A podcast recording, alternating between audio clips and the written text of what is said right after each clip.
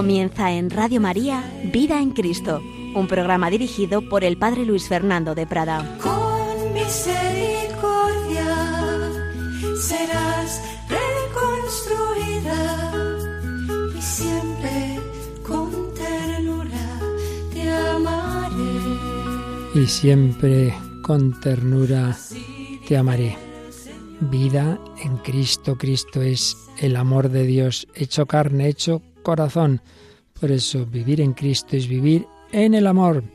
Un cordial saludo, mi querida familia de Radio María. Bueno, pues un día más proseguimos con nuestras reflexiones de teología espiritual, es decir, esos fundamentos teológicos de las virtudes cristianas, de la vida cristiana, de esa vida en Cristo, de esa vida en el Espíritu Santo. Y concretamente estamos hablando de la virtud reina de la caridad. Lo hicimos hace ya años en otra etapa de este programa, hablando de caridad y misericordia, y ahora lo hacemos después de haber hablado de la fe y de la esperanza, pues tratando de esta virtud teologal de la caridad, y concretamente estamos exponiendo la encíclica que el Papa Benedicto XVI dedicó a la caridad, al amor de Dios y amor del prójimo. Dios es amor.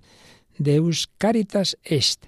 Hemos estado exponiéndola en varios programas y hoy, si Dios quiere, terminaremos esta sencilla exposición de una gran encíclica que tiene, recordemos, dos partes. Una primera parte más teológica, más doctrinal, la unidad del amor en la creación y en la historia de la salvación.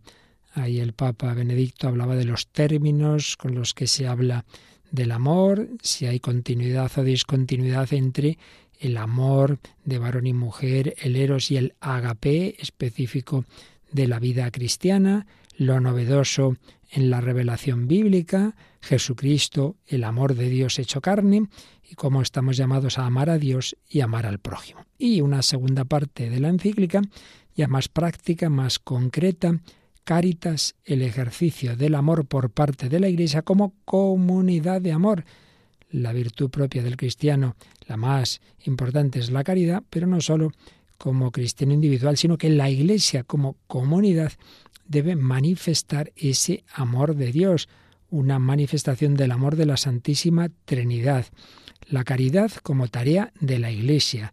Hablamos de justicia y de caridad hablamos de las múltiples estructuras de servicio caritativo en el contexto social actual.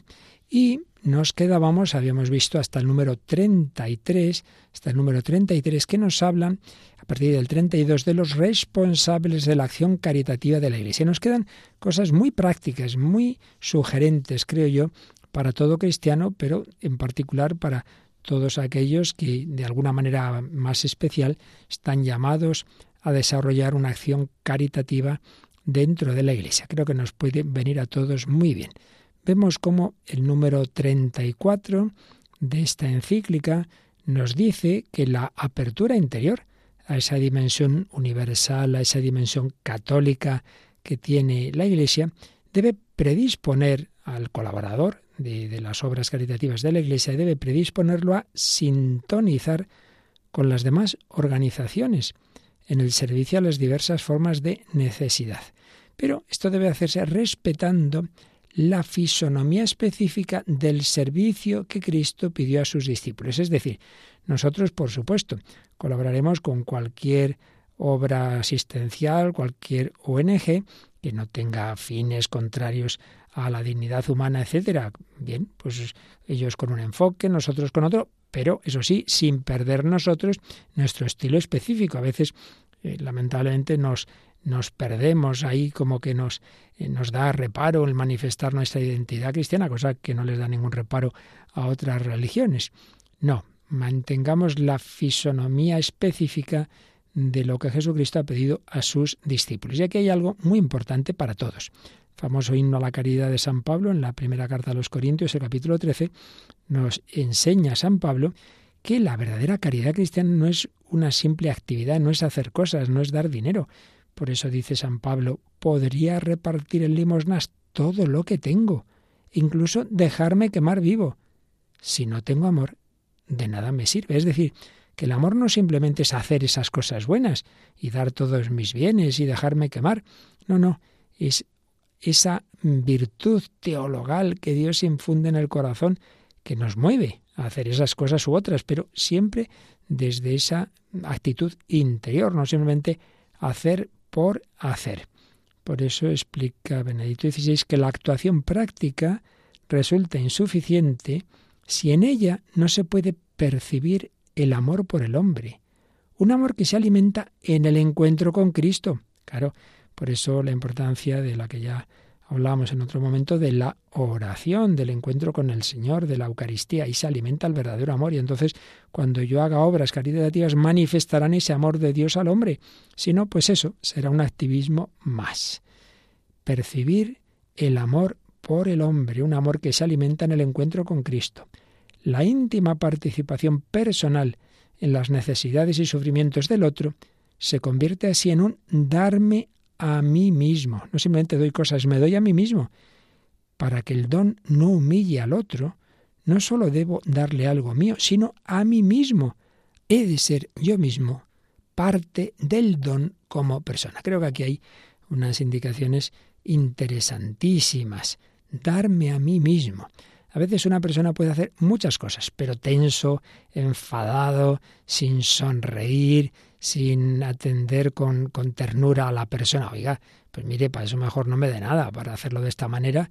Eso es que se contaba, creo que era el, padre Arrupe, aquel que luego fue general de la compañía, creo que cuando era provincial de los jesuitas en Japón, eh, una vez pues una comunidad cristiana se quejó del párroco que tenían que era jesuita y él fue allí y vio que trabajaba mucho y les preguntó, bueno, pero, pero es que no trabaja bien por ustedes, sí, sí, hace esto, hace lo otro, hace no sé qué, pero no nos quiere.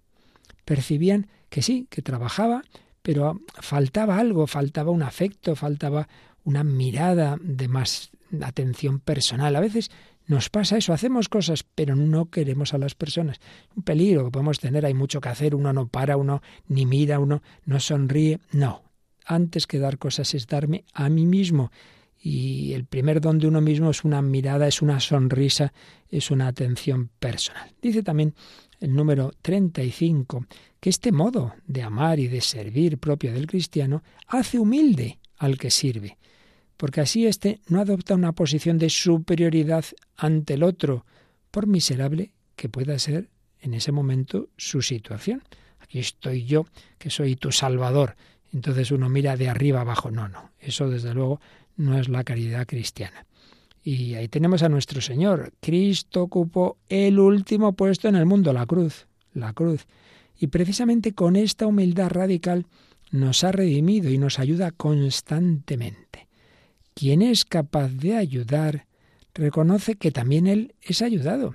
Esto es muy interesante. Hay personas que sí, sí, yo ayudar, yo hacer favores, pero no quieren nunca pedir ayuda, falta humildad, no quieren recibir, hombre, amar y ser amado, dar y recibir. El cristiano es capaz de ayudar y también él es ayudado. El poder ayudar no es mérito suyo ni motivo de orgullo, sino que es gracia, es gracia. Cuanto más se esfuerza uno por los demás, mejor comprenderá y hará suya la palabra de Cristo, somos unos pobres siervos, hemos hecho lo que teníamos que hacer, no es mérito mío. Y así mm, reconoce el que actúa, que no lo hace desde una superioridad o una mayor capacidad personal, sino porque el Señor le concede este don Señor, si tú me das este don de, de, la caridad, de atender a estas personas, estupendo, pero si no me lo das, no voy a hacerme yo aquí el, el Salvador cuando eres tú el único Salvador. Y por eso también otra indicación muy, muy importante. A veces el exceso de necesidades, uno ve tantos problemas, no digamos en países subdesarrollados, en países eh, de gran miseria, eh, van misioneros a países donde hay una inmensa necesidad entonces dice eh, la encíclica que a veces ese exceso de necesidades y por otro lado lo limitado de nuestras propias actuaciones pueden hacernos sentir la tentación del desaliento. De esto hablaré ya años después también en Evangelio Gaudio en el Papa Francisco. esas tentaciones de la evangelización, la tentación del desaliento. Hay tanto que hacer a nivel material y espiritual y somos tan pocos. Yo no llego, yo no llego. Entonces, claro, si uno se cree que es cosa suya, que es él el, el, principal protagonista de esa acción de caridad o de esa evangelización, si se cree eso, desde luego malo va a acabar. Se va a agobiar, se va a desanimar, porque no llegamos, porque siempre quedamos cortos, porque nos superan las necesidades. Nadie somos la divina providencia. Nadie puede solucionar todos los problemas del mundo. Si uno no tiene esto claro, va a acabar mal, se va a desanimar, va a tirar al final todo, al final no va a hacer nada o va a cogerse una depresión o, o peor, quién sabe qué. Peligro del desaliento. En cambio, le aliviará saber que Él no es más que un instrumento en manos del Señor. Se liberará así de la presunción de tener que mejorar el mundo en primera persona y por sí solo. Si uno se cree que es Él el que salva el mundo, Él, Él y yo solo, y luego, claro, va a ver que no, que no puede hacerlo, que de eso nada, pues se, hundirá. Pero si simplemente dice, bueno, yo soy un instrumento, manos de Dios, haré lo que Dios me pide que haga y lo que me da fuerza para hacer hasta donde llegue. La Madre Teresa no pudo solucionar todos los problemas del mundo, evidentemente que no. Ahora, ayudó a miles y miles y miles de personas y a través de sus colaboradores a más miles, pues sí, hizo lo que podía y lo que tenía que hacer, no más. Ojalá se pudiera poner en el epitafio de cada uno de nosotros, hizo lo que pudo. ¿Podías haber hecho más? Pues venga, hazlo. Pero tampoco puedes hacer más de lo que puedes. Hizo lo que pudo. Somos pobres instrumentos. Hagamos lo que el Señor nos encomienda hacer. Sigue diciendo Benedicto XVI que esa persona, que ese cristiano, hará con humildad lo que le es posible y con humildad confiará el resto al Señor. Señor, yo hago lo que puedo, lo demás es cosa tuya. Y sí que hay un instrumento universal. Así como con nuestra acción no podemos llegar a todas partes, es imposible. Sin embargo, con la oración sí. Pidamos por aquellos a los que materialmente no podemos llegar. Pidamos en, esa actitud universal de intercesión de la oración por todo el mundo. Pero yo personalmente no puedo ir a los eh, extremos del mundo a arreglar todos los problemas. Humildad, oración, confianza en el Señor. Quien gobierna el mundo es Dios, no nosotros. Nosotros le ofrecemos nuestro servicio solo en lo que podemos y hasta que Él nos dé fuerza, Señor. Ya más no puedo, hasta aquí. Pues ya no me das más fuerzas, pues ya me, me, me retiro de esta tarea. Sin embargo, hacer todo lo que está en nuestras manos, con las capacidades que tenemos, es la tarea que mantiene siempre activo al siervo bueno de Jesucristo por eso termina este número 35 con esa frase de San Pablo en 2 Corintios 5:14, nos apremia el amor de Cristo. San Pablo hizo todo lo que pudo y más se mató, sí, pero también tenía muy claro que el Salvador no era él, sino Jesucristo, y que él no era el único, que estaba eh, Pedro, que estaba Santiago, que estaba Bernabé, que estaba Apolo, bueno, cada uno haga lo que puede, con la gracia de Dios, lo que Dios le ha encomendado, y lo demás el Señor sabrá, el que organiza todo es Él, no nosotros. Tú haz lo que a ti Dios te ha encomendado. Y así, pues uno puede hacer muchas cosas con paz, sin tensión, sin, sin ese agobio malo que viene de creerse uno el protagonista de la misión. No, no, no. El protagonista es el Señor, el protagonista es el Espíritu Santo. En cambio, las ideologías modernas que han pretendido solucionar el mundo con fórmulas mágicas y maravillosas han acabado todas muy mal. De esto ya habló Benedicto XVI en, en, la encíclica, o mejor dicho, hablaría después, en la encíclica aquí ya hemos visto, eso sí, sobre la esperanza Salvi, pero también el número 36 de Deus Caritas es, recuerda que la experiencia de la inmensa necesidad, tantas necesidades que hay en el mundo, puede, por un lado, inclinarnos hacia la ideología que pretende realizar ahora lo que, según parece, no consigue el gobierno de Dios sobre el mundo, la solución universal de todos los problemas. Este mundo está mal hecho, Dios lo gobierna mal o Dios no existe, desde las ideologías ateas lo vamos a arreglar nosotros, sí. Eso han pretendido todas las ideologías modernas que han acabado en los genocidios, en los totalitarismos, en tantos desastres. Hombre, la tentación contraria, en vez de pretender arreglarlo todo por el sistema rápido, la inercia, no hay nada que hacer, no se puede hacer nada, pues ya está, cada uno vaya a lo suyo y ¿qué vamos a hacer? Pues hombre, ni una cosa ni otra. Haz lo que Dios a ti te concede y te pide hacer. No hagas menos, tampoco más, sino lo que el Señor te encomienda a ti. Y para ello, de nuevo, insistimos en la oración. En esta situación, el contacto vivo con Cristo es la ayuda decisiva para continuar en el camino recto, ni caer en una soberbia que desprecia al hombre y que en realidad nada construye, sino que más bien destruye, ni ceder a la resignación, lo cual impediría dejarse guiar por el amor y servir al hombre. Por eso la oración es un medio muy importante para recibir constantemente fuerzas de Cristo. Señor, yo solo no puedo, pero con tu gracia, pues vamos a ver lo que podemos hacer hoy. Quien reza no desperdicia su tiempo, no está perdiendo el tiempo y lo que habría que hacer, no, no, al revés. No, no, todo puede hacer pensar que, hay que hacer, que hay que hacer, impulsarnos solo a la acción. No es verdad. La piedad no escatima la lucha contra la pobreza, y lo tenemos claro en tantos santos que han hecho más que nadie, pero porque partían de la oración, pues citábamos a la Madre Teresa y hay muchas anécdotas sobre cómo cuanto más tenía que hacer, más tiempo dedicaba a la oración y más insistía a sus monjas en la importancia de empezar el día tranquilamente en la adoración, en la Santa Misa, el tiempo dedicado a Dios en la oración no sólo deja de ser un obstáculo para la eficacia y la dedicación al amor del prójimo, sino que en realidad es una fuente inagotable para ello.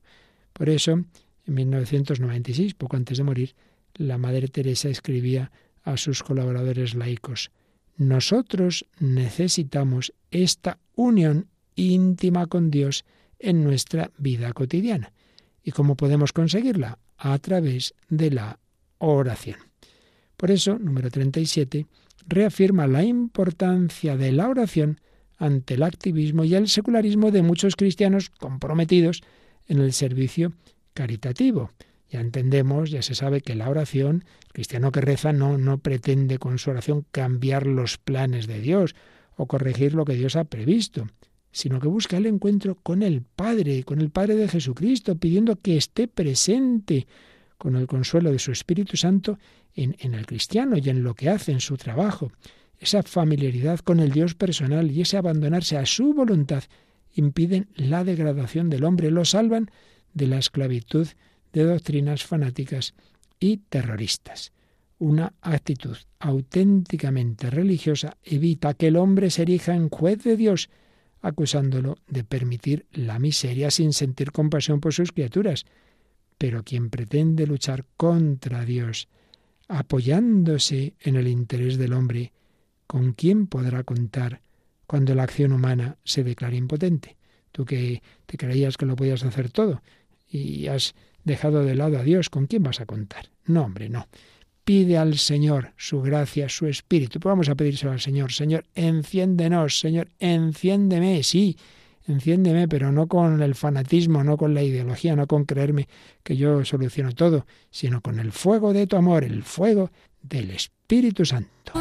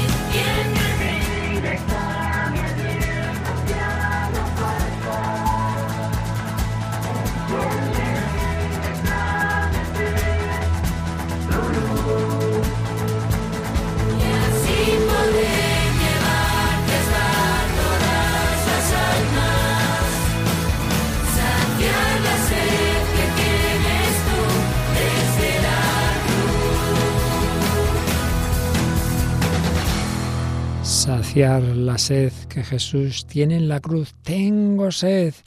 Sí, quiero saciar tu sed, pero enciéndeme tú, Señor, ese fuego del Espíritu Santo transforma a los apóstoles, nos apremia el amor de Cristo, sí, el amor de Cristo, pero no el activismo, no la soberbia, no la ideología de que yo arreglo todo. Pero es verdad, veíamos cómo el sufrimiento, las necesidades tan grandes, pues ahí a todos nos, nos impactan y nos cuestionan, nos pueden desalentar. El problema del sufrimiento, el problema del mal, hablábamos también de él a propósito de la esperanza, pero aquí el número 38 de Deus Caritas es que estamos exponiendo también lo recoge. Job puede quejarse ante Dios por el sufrimiento incomprensible, aparentemente injustificable que hay en el mundo. Por eso Job en su dolor dice, ¿quién me diera saber encontrarlo, poder llegar a su morada, a Dios?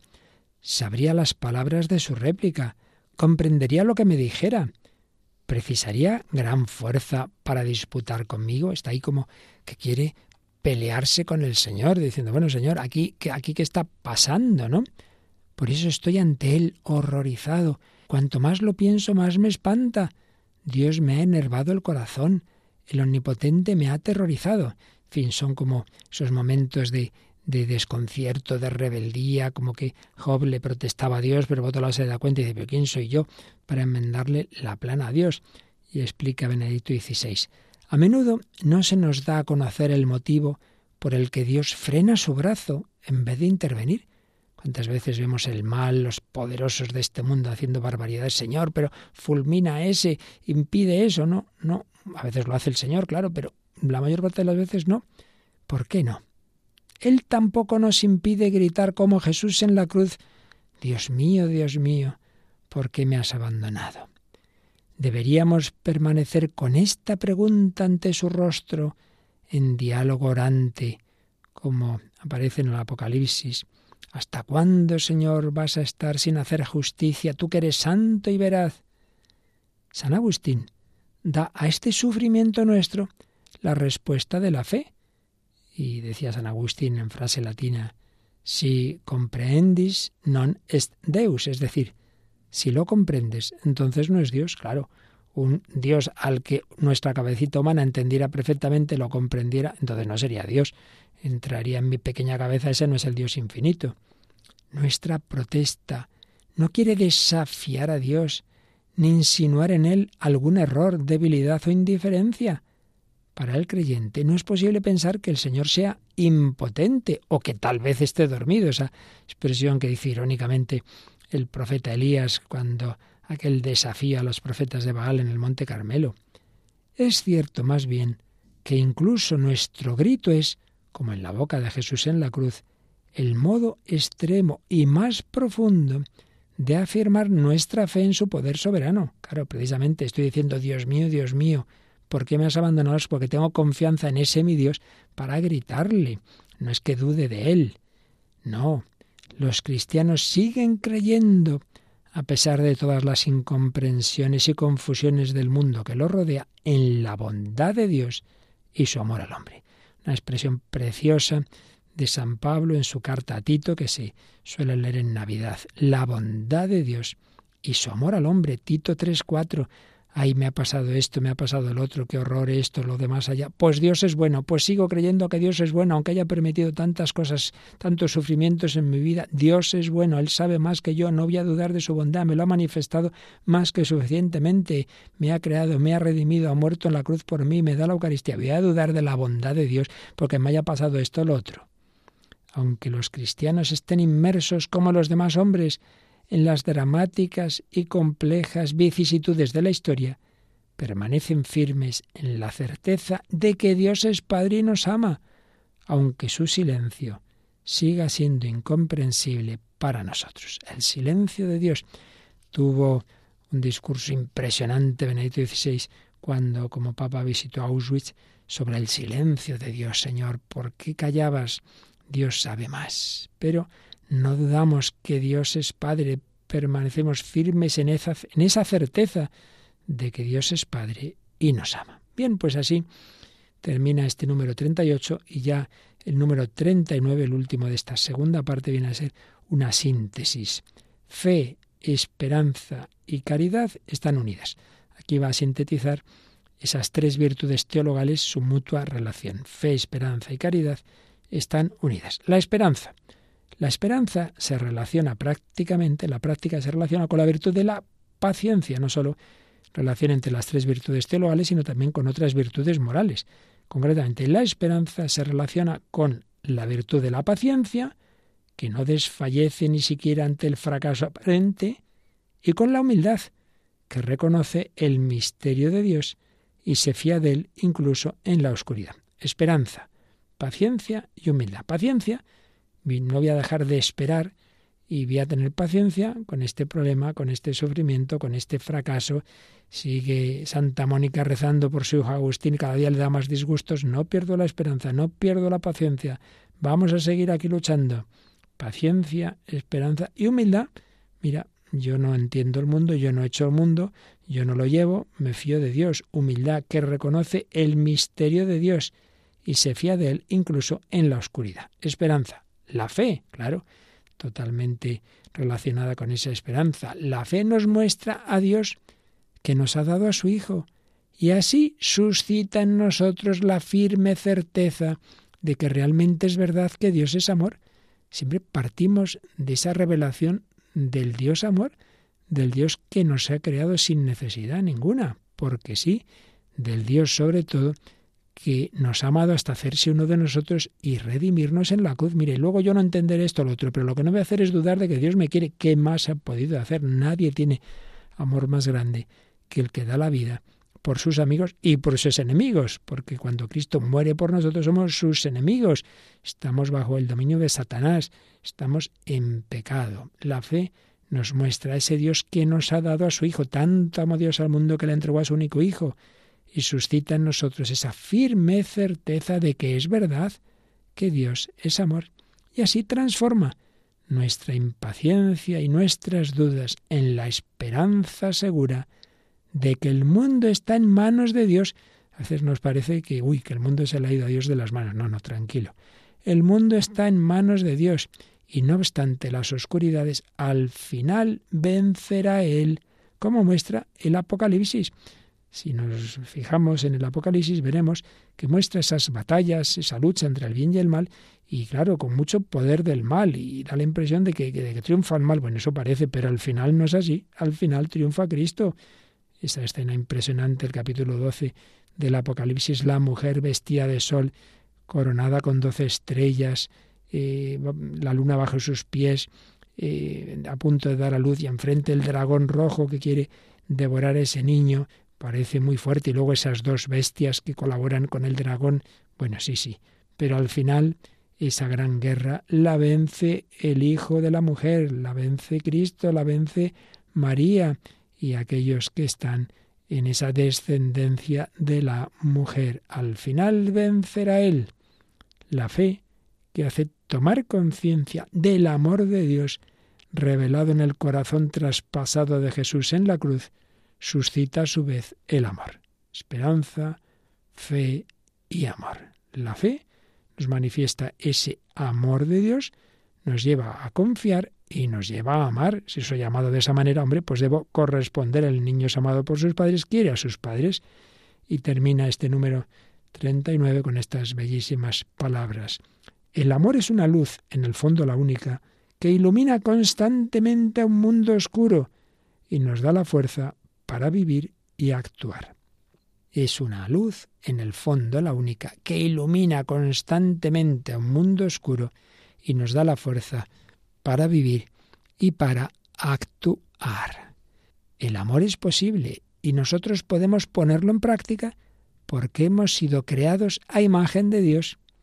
Vivir el amor y así llevar la luz de Dios al mundo. Es a lo que nos invitaba esta encíclica Deus Caritas es. Pues esta es la luz que hemos recibido, en el fondo la única, la única luz que ilumina este mundo. Hay dolor, mira, no tantas cavilaciones. Ama, ama, haz todo el bien que puedas, déjate de teorías y sonríe, haz el bien. Desde ese amor loco de Dios, no te desanimes, no te rindas, no tires la toalla. Atrás quedó lo vivido, te dio una nueva esperanza, todo encontró su sentido.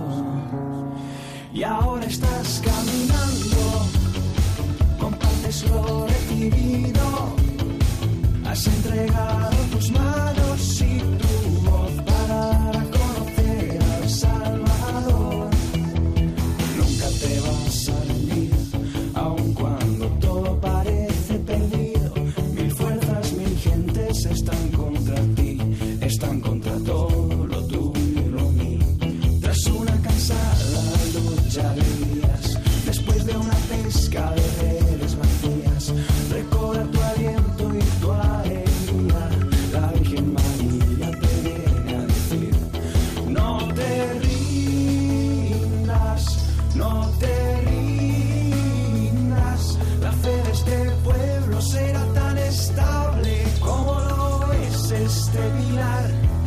No te rindas, no te rindas.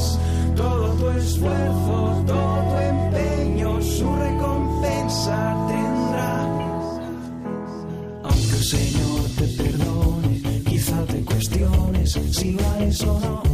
De todo sabido que estabas dormido cuando Jesús más te necesitó.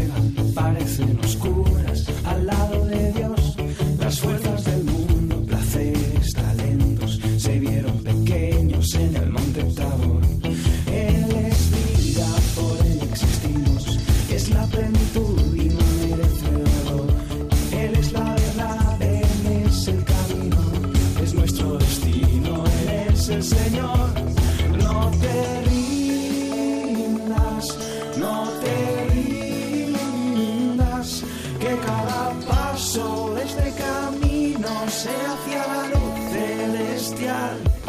No te rindas, no te rindas, todo tu esfuerzo, todo tu empeño, su recompensa tendrá. No te rindas,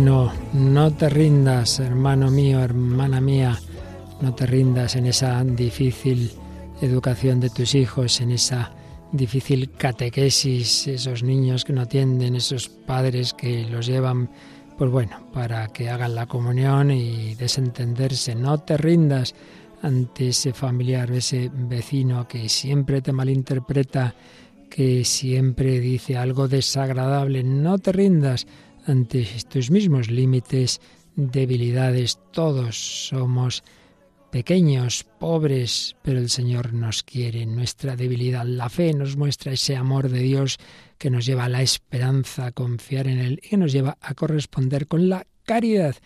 Y así nos lo enseñaba esta encíclica que hemos ido exponiendo. Dios es amor, Deus Caritas es. Después de estas dos partes, una primera parte más doctrinal, una segunda sobre la caridad en la vida de la Iglesia, viene una conclusión con tres números del 40 al 42. En el 40 se nos habla de que esto no son teorías, que esto lo han vivido los santos a lo largo de la historia de la Iglesia, han ejercido de modo ejemplar la caridad. Y, por ejemplo, cita Benedicto XVI a San Martín, San Martín de Tours, Primero fue soldado, después monje y obispo, decía Benedicto XVI, casi como un icono. muestra el valor insustituible del testimonio individual de la caridad. Ya sabemos esa historia tantas veces representada en el arte, cómo compartió su manto con un pobre y durante la noche Jesús mismo se le apareció en sueños revestido de aquel manto. Era como una confirmación de aquellas palabras, estuve desnudo y me vestisteis cada vez que lo hicisteis con uno de estos mis humildes hermanos, conmigo lo hicisteis, pero como él, ¿cuántos testimonios más de caridad en la historia de la Iglesia? Claro, enseguida nos viene a la mente pues la figura reciente que antes citada de la Madre Teresa, pero cuántas Madres Teresas y cuántos Vicentes de Paul y cuántos Martín de Tours en toda la historia de la Iglesia, cuando se dice, bueno, la Iglesia no ha hecho gran cosa por los... Nadie ha hecho más, nadie, pero es que ni de lejos, ni de lejos. En todos los ámbitos, todo el movimiento monástico desde sus comienzos, muestra un servicio ingente de caridad hacia el prójimo desde San Antonio Abad.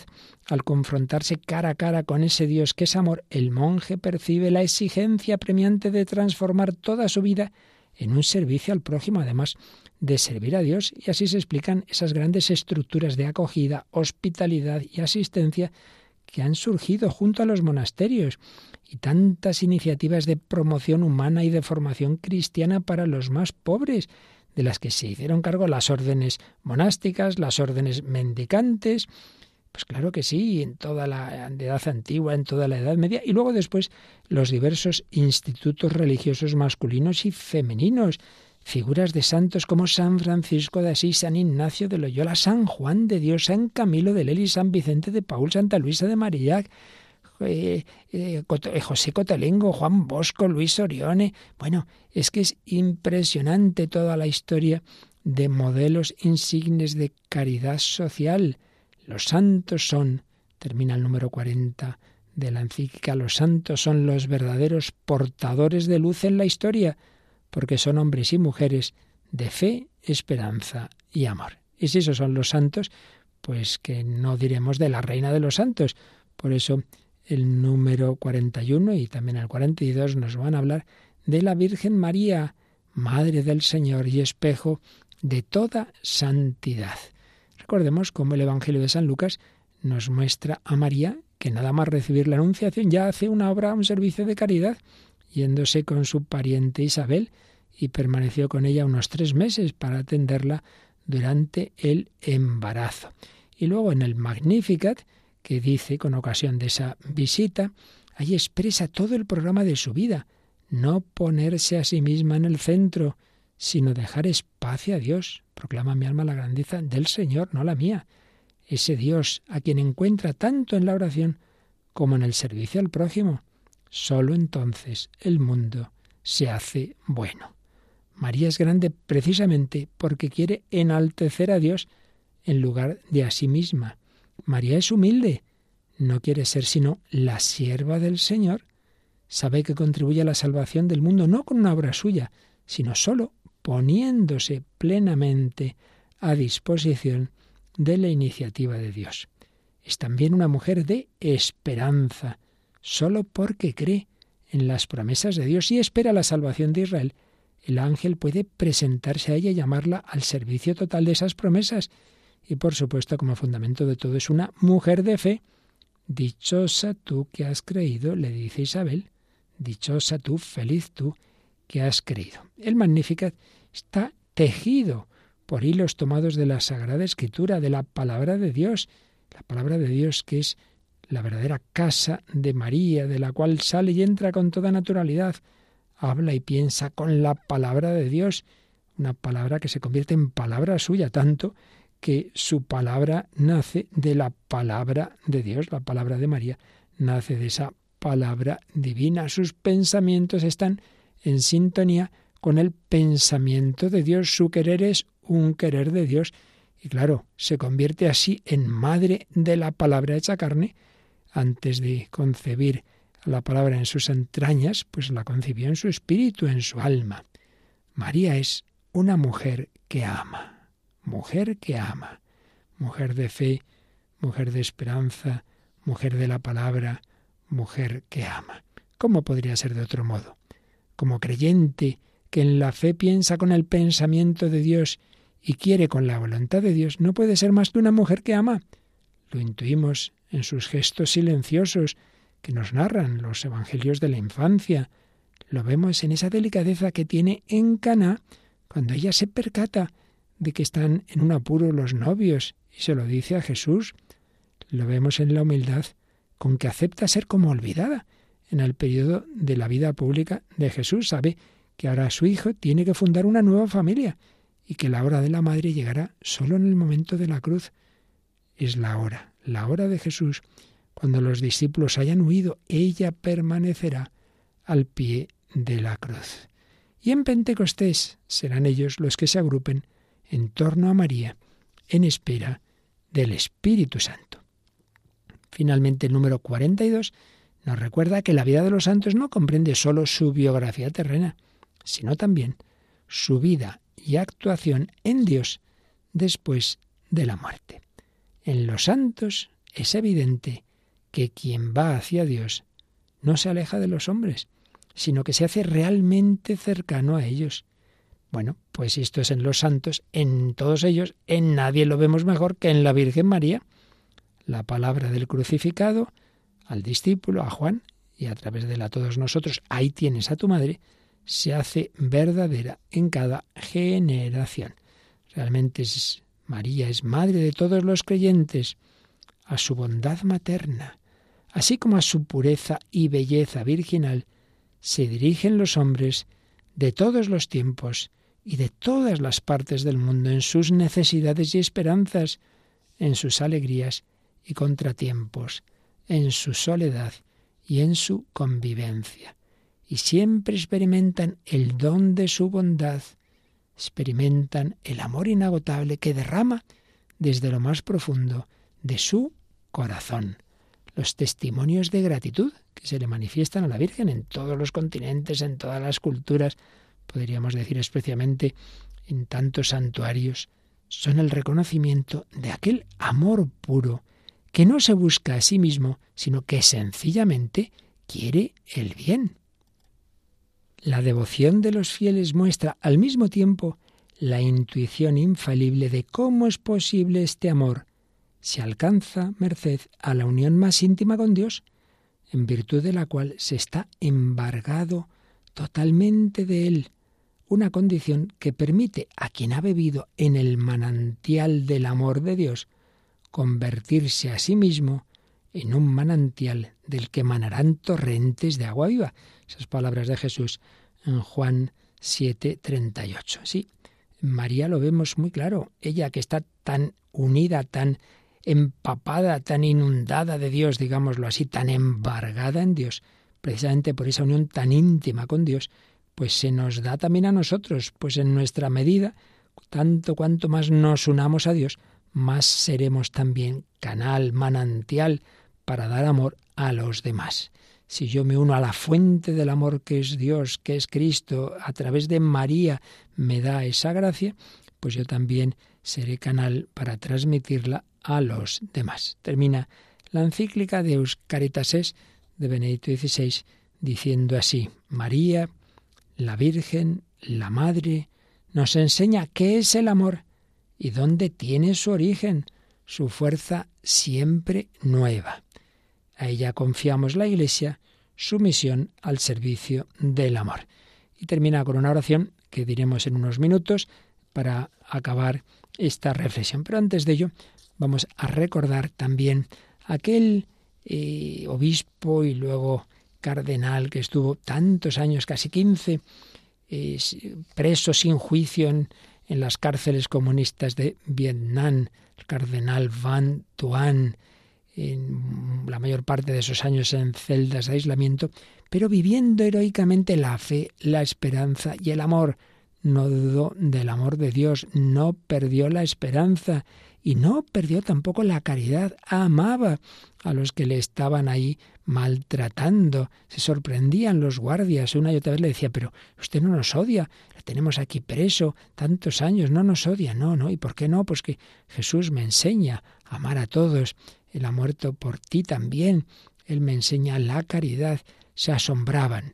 Bueno, pues contaba el cardenal Van Duan, cuando salí cuando salió de, esos tantos años de prisión, recibió una carta de la Madre Teresa de Calcuta.